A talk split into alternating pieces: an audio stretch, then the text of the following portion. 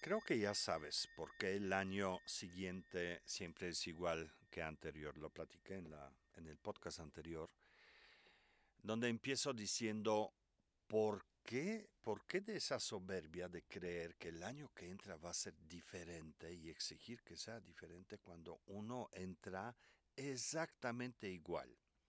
Terminamos el año 31 de diciembre llenos de comida, llenos de alcohol Luego nos desmañanamos o desvelamos y entonces uno en realidad empieza el año cansado, agotado, desvelado, comido, alcoholizado.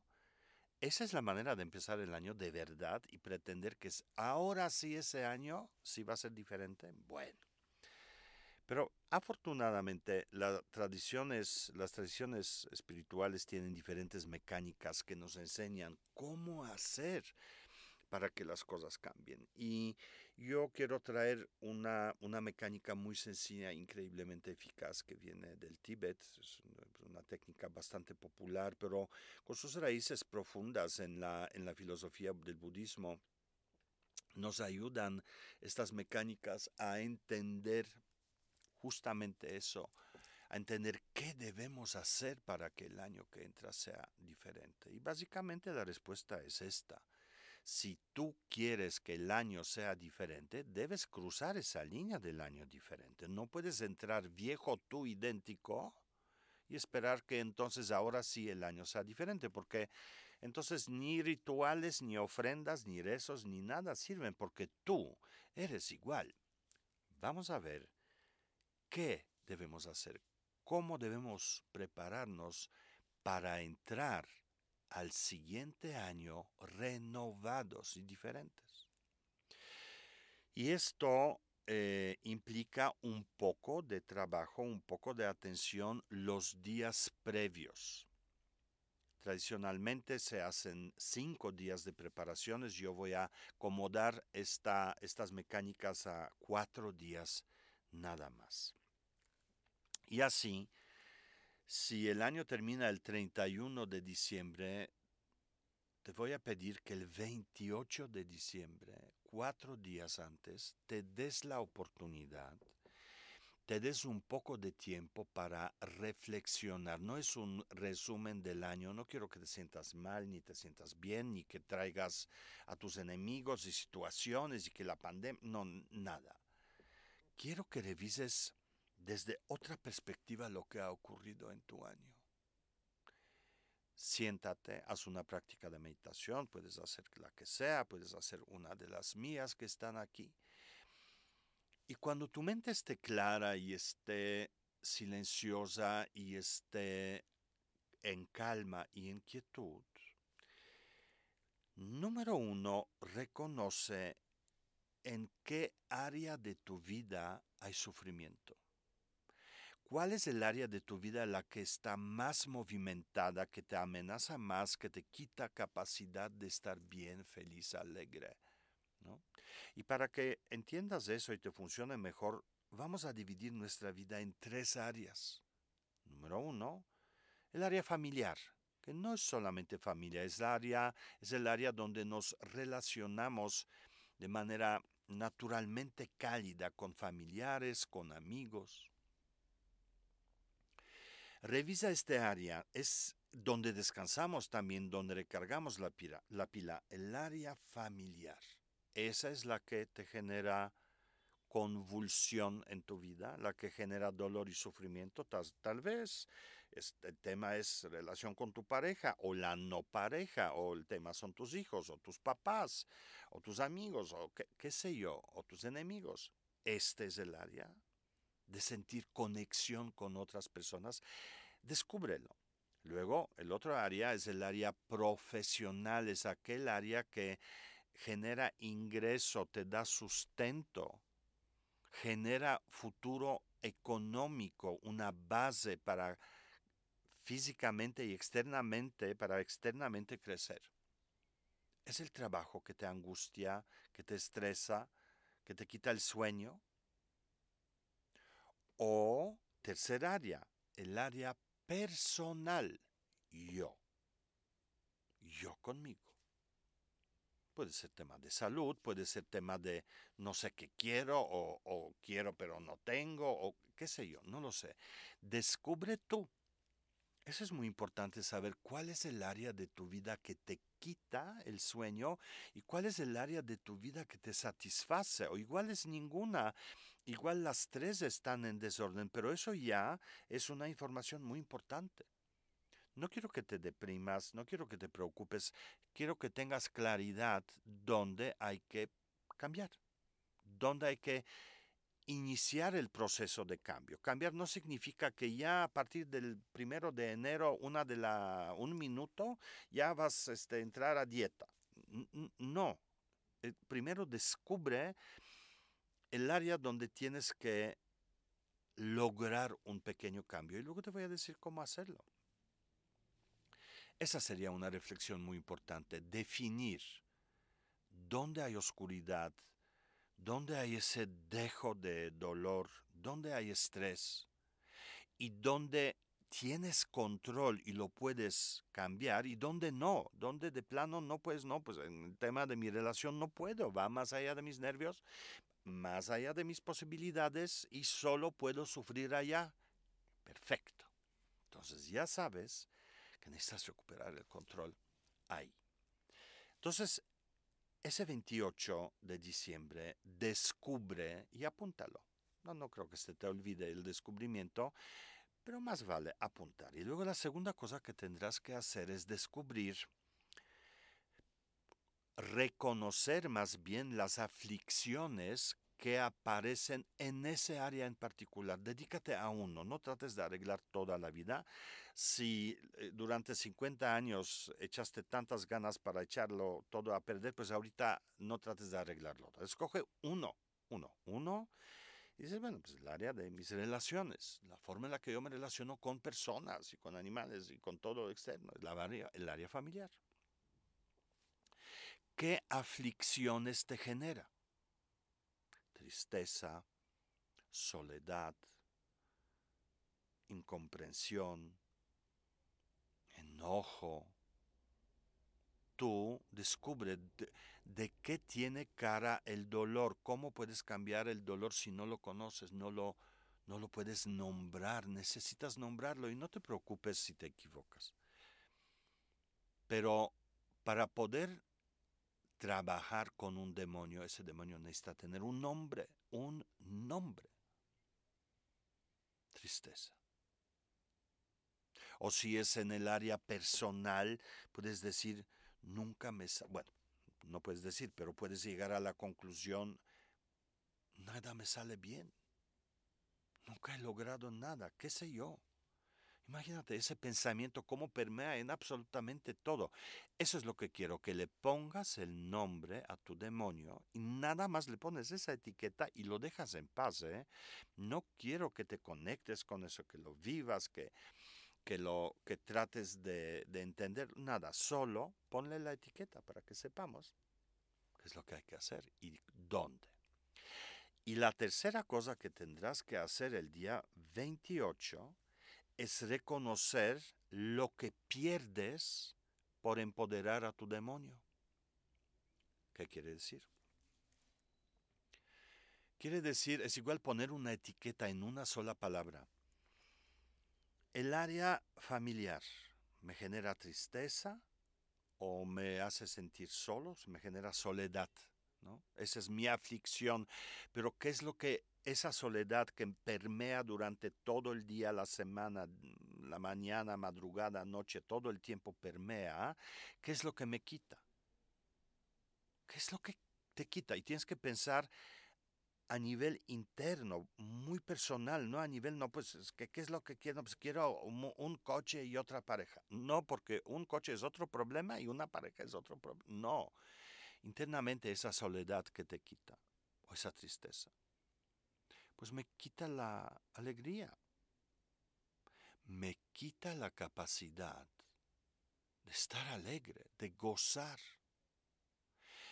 Desde el momento en que tú descubres la esencia de lo que te hace falta, ya le ganaste un montón. Porque tratamos de arreglar las cosas que sean diferentes, pero uno en realidad no sabe qué es lo que necesita. ¿Qué es lo que necesitas? Pues alegría. ¿No? O si es el tema de nada me sale bien, pues confianza. O sea, quiero sentirme, quiero sentirme bien conmigo mismo. Quiero ser exitoso, pleno. ¿no?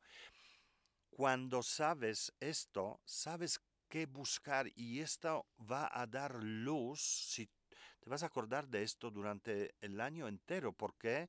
Porque lo estás haciendo en un estado de la mente que está claro, no confuso, porque lo haces en un estado de meditación. Y nuevamente, no quiero que te confundas, ni que entres en caos, ni lo juzgues. Descubre el área, el área de mi vida familiar, me genera tristeza y yo quiero alegría. Es una luz para tu año. Quiero alegría y déjate de las demás tonterías. Y quiero esto, esto, esto y esto. Sí, claro, y ya, y vete por eso, pero lo que necesitas en realidad es alegría. Este es tu propósito. Quiero que descubras eso, que estés descubras el área donde ocurren las cosas para que estés pendiente. Simplemente dices, ahí va otra vez esa parte, ¿no? Que descubras tu aflicción, o sea, demonio, que tengas su nombre y cuando surja dices, ok, ya está el demonio otra vez de la tristeza. Y descubras lo que necesitas, alegría. Y que lo tengas presente, va a estar presente. Eso el 28, apúntatelo un papelito, guarda ese papelito, no lo ventiles, no lo enseñes a nadie. Este es un trabajo increíblemente personal, increíblemente individual, íntimo. Estás tocando la parte más oculta de ti, la parte íntima. Entonces, el día 29 de diciembre, vas a hacer un cambio en lo externo de tu vida. Todo es simbólico, pero ni tan simbólico. ¿Qué quiere decir? El 29, prográmate, vas a hacer un cambio en ti externamente y en tu entorno. Puedes cortarte el pelo, pintártelo o despintarte, lo que tú quieras, comprarte vas ropa nueva, cambia algo en tu casa, si no es tu casa y no puedes cambiar algo en tu cuarto, en tu recámara, mueve los muebles del lugar, mueve la energía en tu entorno, compra flores, este, haz algo diferente. Tú, persona, em, empoderado, haces cambio en lo externo. Los tibetanos pintan casas. El 29, tres días antes del fin del año, pintan casas. Si yo no quiero esa casa descarapelada que entra el año que entra, ¿eh? perdón, pero no. Yo quiero una casa nueva. La voy a pintar, la voy a ennoblecer, la voy a mejorar, la voy a cambiar, porque esa energía que la viví este año no me va bien. Quiero una diferente. Pues entonces tú haz lo mismo, hazlo contigo haz un cambio en ti. O sea, no quiero que hagas un cambio revolucionario y ahora te vas a rapar o te vas a... Si lo sientes, hazlo, pero no se trata de ser dramático o hacerlo en exceso, sino marcar una pauta. Externamente voy a entrar al año que entra diferente. Me voy a comprar ropa negra o ropa blanca o me voy a comprar zapatos de... No lo sé, me voy a pintar las uñas y además mi entorno, mi cama, me voy a comprar una, unas sábanas nuevas, voy a poner un florero, la cama la voy a voltear, voy a cambiar la cortina, haz algo. No dejes que espacio tuyo, inmediato, externo y tú entren con una imagen idéntica externa al año que entra. Creo que eso es súper sencillo de hacer y además es un cambio real definitivamente vale la pena hacerlo porque cada vez que vas a entrar a esta recámara vas a tener una o este lugar o te ves a ver a ti en el espejo, vas a tener la percepción de haber cambiado. Imagínate esto. Entonces, ese es el 29. El 30, ese día, tómate espacio, relájate porque ese día va a ser difícil.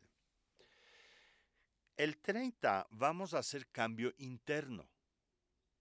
Tienes que encontrar espacio. O sea, si tú no tienes tiempo, porque tengo la comida con mis amigas y no sé qué, pues entonces deja de pretender que quieres que el año sea diferente, porque no haces nada por ser diferente.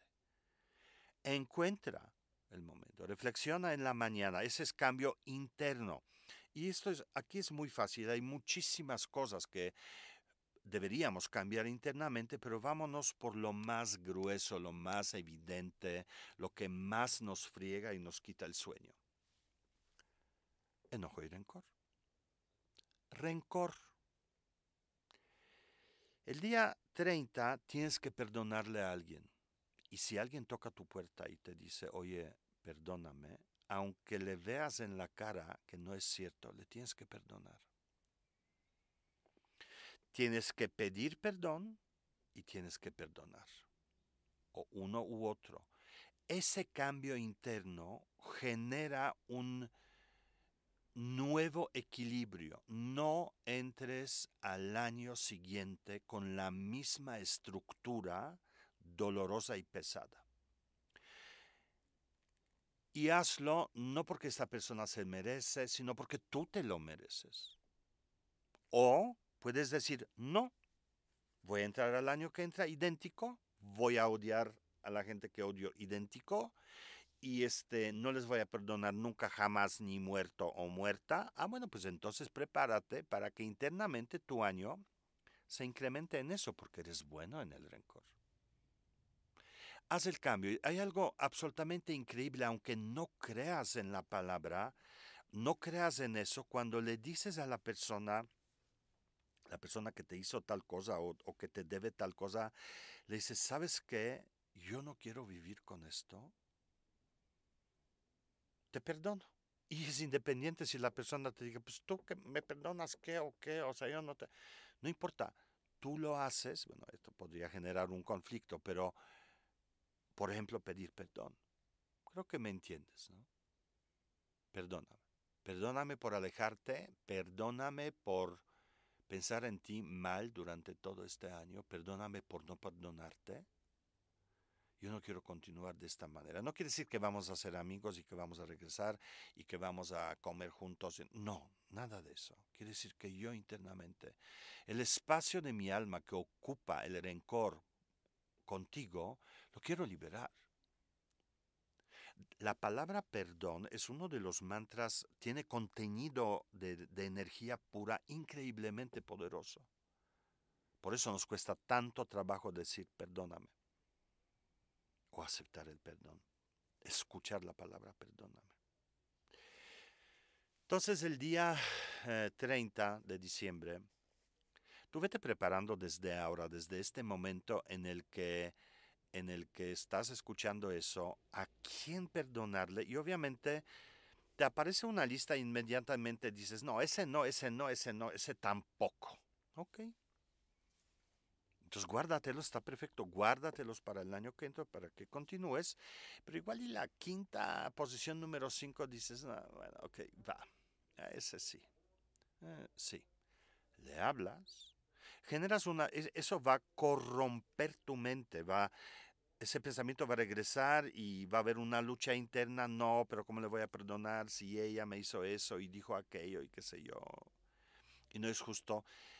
Y no se trata de juicios, no se trata porque lo que tu mente genera alrededor de eso, eso es lo que te envenena a ti. Pero tú tomaste la decisión de perdonar. Entonces, de repente piensa que padre sería no sentir eso. No quiere decir que regresamos, empezamos de cero, no, nada va a cambiar. O sea, no se trata de volver, se trata de que tú liberes una energía que te vincula kármicamente con otra persona, te limita y te quita espacio de quietud y de paz. Y de capacidad de amar, porque el espacio de amar lo llenas con odiar, ¿no? Piensa en eso. Encuentra a alguien a quien pedir perdón o a quien perdonar. y hazlo. Una llamada. No un mensaje por WhatsApp. La energía tiene que ser real. Tú tienes que oír tu voz cuando lo dices. Perdóname. Tienes que oír tu voz. Esa es la magia. Y luego, el tercer día, que es el 31, hay una cosa más que debes hacer. El 28 nos preparamos y reflexionamos sobre lo que envenena nuestra vida. El 29 hacemos cambio en lo externo.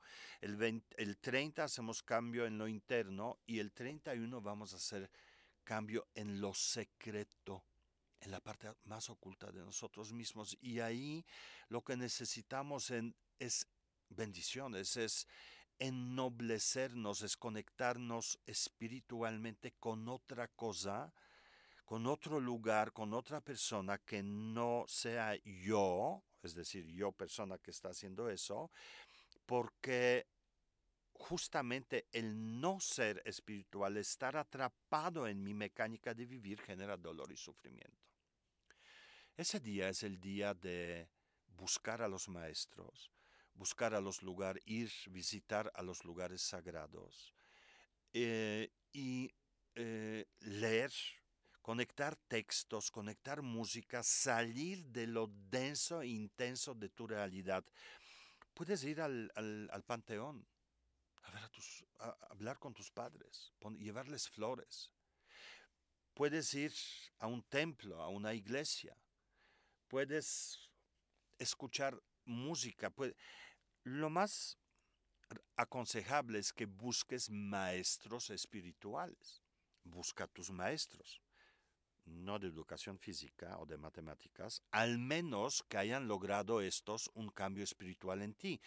Salúdalos, llévales un regalo, agradece por el cambio que generaron en tu vida. Yo por eso digo padres, por cuanto puedan de repente ser cuestionables las cosas que hacen nuestros padres, a final de cuentas estamos vivos gracias a ellos y todos nosotros algo tenemos de ellos que nos hace ser mejores, ¿no? Entonces, el día 31 es el día de elevarnos espiritualmente. Hazlo en la mañana, dedica media hora a la meditación, dedica siéntate, no, no pongas música y haz cosas, sino siéntate a escuchar la música, leer un poema.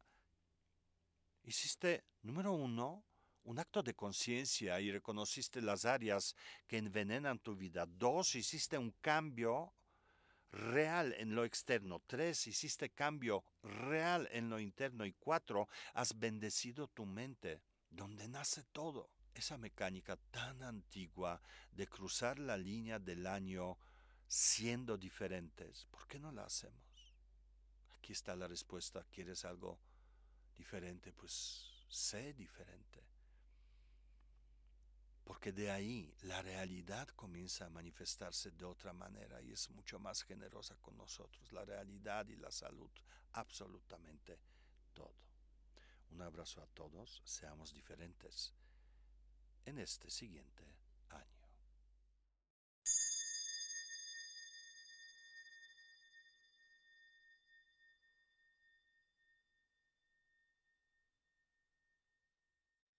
Este es un podcast producido por Southside Bros.